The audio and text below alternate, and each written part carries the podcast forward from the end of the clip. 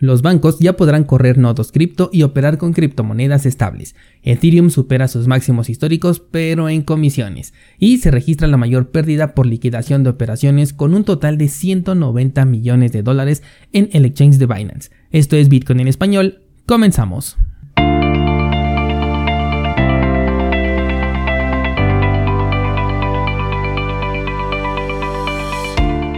Hola, soy Daniel Vargas y esto es Bitcoin en español un lugar donde hablamos de la tecnología más revolucionaria desde la invención del Internet. ¿Crees que estoy exagerando? Ponte cómodo y déjame ser tu guía en un camino sin retorno, el camino a la descentralización.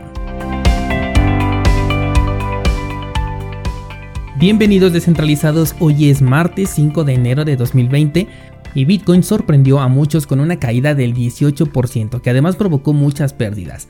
Descentralizado, recordarás cuando hacía mención a que el precio estaba aburrido y simplemente no hablábamos de él en algún podcast.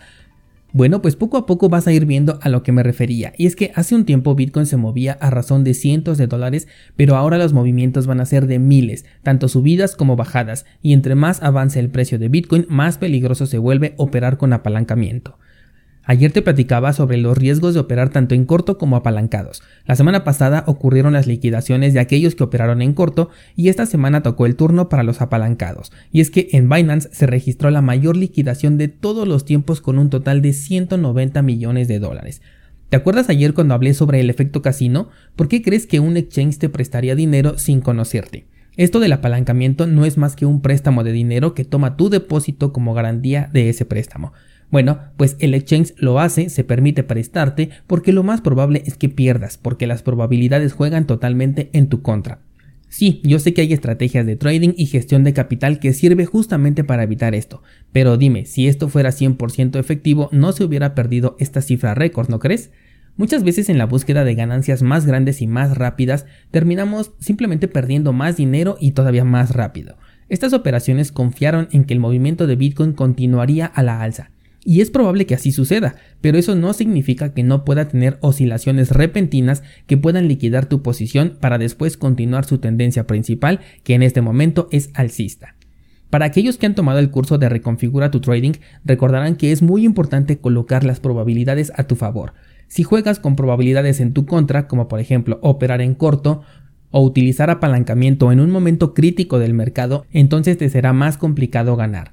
Es por eso que no utilizo nada de apalancamiento en mis operaciones con Bitcoin por el simple hecho de que existe la probabilidad de perder, mientras que si únicamente compro y holdeo, la probabilidad se reduce drásticamente, porque puedo aceptar perfectamente una depreciación, pero no una pérdida, a menos de que Bitcoin desaparezca. Ese es el nivel de riesgo en el que yo puedo asumir una pérdida nada más, en el remoto caso de que Bitcoin fracasara y su valor se fuera a cero. Lo mismo con los cortos, mi perfil de riesgo es bastante conservador en este aspecto, por lo que mejor decido no operar de esta manera. La verdad es que admiro mucho a aquellos que operan con apalancamiento. Se requiere una gran tolerancia a la frustración para poder dominar tus impulsos tanto en las ganancias como en las pérdidas. Pero, habiendo probado en el pasado y obviamente perdiendo dinero, he decidido que la forma en la que mejor me acomoda operar es en el largo plazo y a manera de inversión en lugar de hacer trading. Y hablando de hacer trading, ayer estaba platicando con un descentralizado al respecto de una historia en Instagram que les compartí, donde les mostré diferentes puntos en los que Bitcoin puede corregir si es que no supera el máximo que tiene en este momento y continúa su movimiento alcista. El detalle que estábamos comentando es que mis puntos están bastante separados y que además utilizo varios de ellos. Te hablo de los puntos a los que podría corregir Bitcoin en caso de hacerlo en este momento.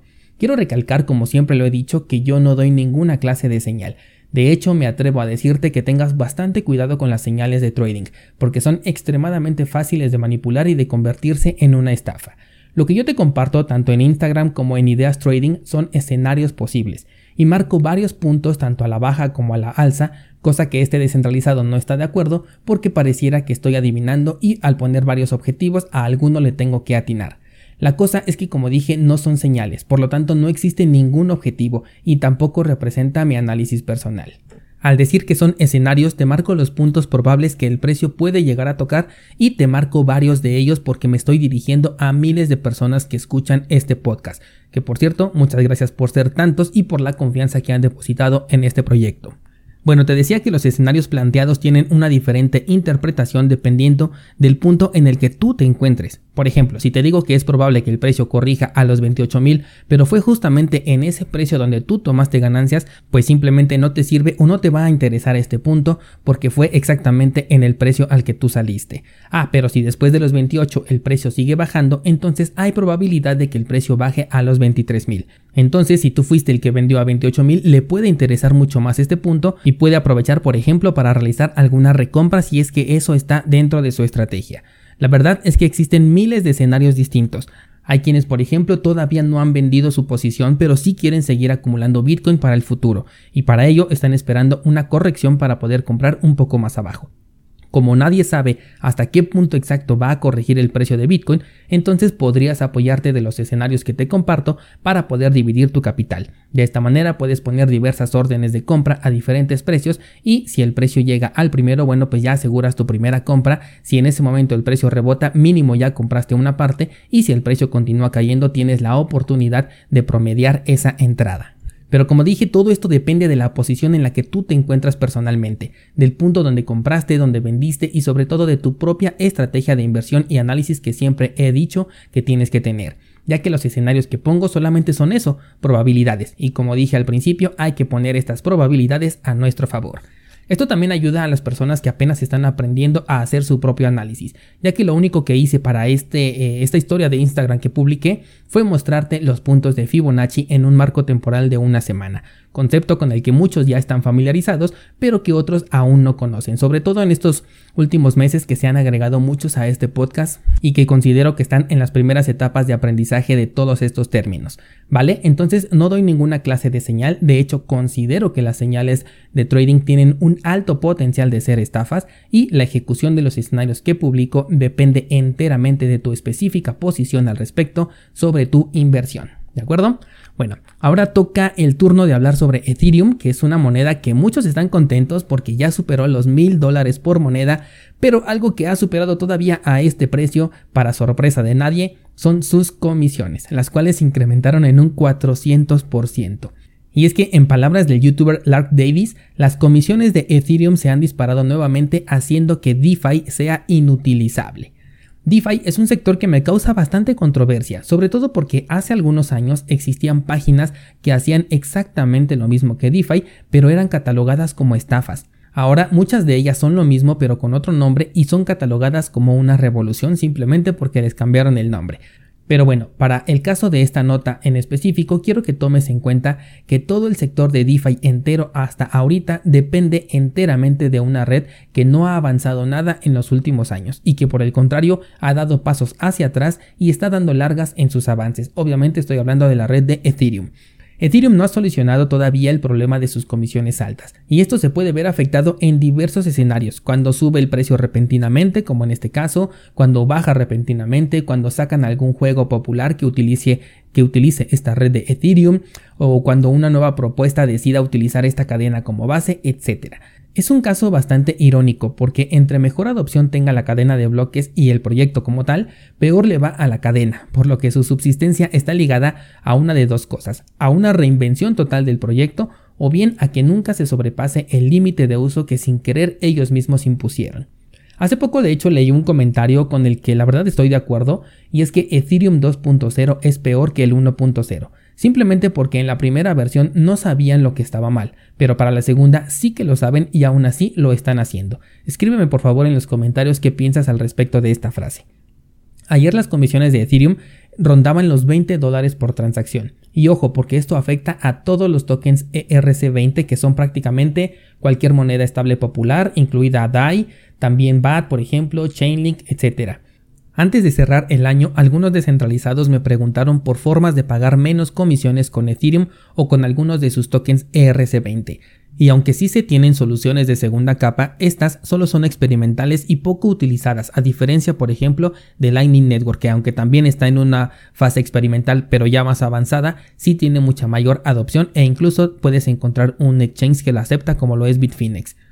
Recordarás también que hace poco te dije que abandonaría todo token ERC20 al mismo tiempo que a Ethereum, y esta es exactamente la razón, sus comisiones. Considera esto porque, por ejemplo, si llegaste a tomar ganancias con Bitcoin en algún punto en este momento que está subiendo y lo convertiste, por ejemplo, a Tether o a TrueUSD, cuando quieras realizar una recompra de Bitcoin porque ves que tiene una corrección, es posible que tengas que sacrificar unos 20 dólares para poder llevar tus tokens hacia un exchange y poder intercambiarlos por este Bitcoin. Para aquellos que quieren mover de 1000 dólares en adelante puede que no sea mucho, pero si lo que quieres mover son 100 dólares únicamente, estamos hablando de que perderás el 20% de tu capital solamente en transferir tus tokens, lo cual te puede dejar igual o peor que al principio de tu operación con Bitcoin. Y ya que estamos hablando de monedas estables, déjame contarte que la oficina del Contralor de la Moneda comunicó que los bancos que tengan autorización adecuada van a poder hacer operaciones ya con monedas estables y también van a poder correr sus propios nodos para la verificación de transacciones. Esto le da un respiro a esos rumores que traíamos de que Tether, por ejemplo, podría sufrir de lo mismo que Ripple, o al menos eso parece, porque recordemos que las instituciones bancarias se deben a las regulaciones y a los gobiernos, o sea que toda ley aprobada puede ser revertida en cualquier momento, mientras que una moneda sea centralizada siempre va a correr con riesgos adicionales a los de una criptomoneda descentralizada. Si hablamos desde lo positivo, esto podría incentivar a más personas a entrar a este mundo cripto, también a que confíen en monedas estables que posteriormente pueden ser cambiadas por divisas digitales como ya muchos bancos anunciaron, e incluso puede ser una plataforma de pruebas para la futura moneda digital de Estados Unidos, por ejemplo, y después retirar este beneficio cuando ya esté en circulación la nueva moneda sin tener que acostumbrar a la gente desde cero, porque ya utilizó algo muy similar en el pasado, que en este caso serían las monedas estables que conocemos dentro del entorno de las criptomonedas. Hay que recordar que las criptomonedas no hacen un bien a los bancos, por lo que yo prefiero ser desconfiado de toda implementación que se haga con respecto a estas instituciones y a las criptomonedas y aprovechar únicamente la ola de adopción que puede traer consigo. Por ejemplo, el caso de PayPal, que bien sabes que según acepta Bitcoin, pero en realidad no es así. A pesar de ello, muchas personas entraron a este mundo gracias a la noticia de que una empresa como PayPal, que para ellos tiene confianza, estaba aceptando ahora Bitcoin. Creo que este año 2021 todo mundo va a saber lo que es Bitcoin por una o por otra razón. Las personas que nunca te creyeron te van a preguntar al respecto y finalmente muchos nuevos inversionistas lamentablemente van a darle liquidez a las ganancias que los descentralizados vamos a tomar en el futuro. Por ahora eso es todo descentralizado. Hoy subo nueva clase. Recuerda que estamos en el curso de nodos de Bitcoin ya hicimos el primer proceso con Windows, ahora estamos con Linux y en la clase del jueves vamos a comenzar con Raspberry Pi. Cursosbitcoin.com diagonal nodo para que veas este curso y mañana seguimos platicando.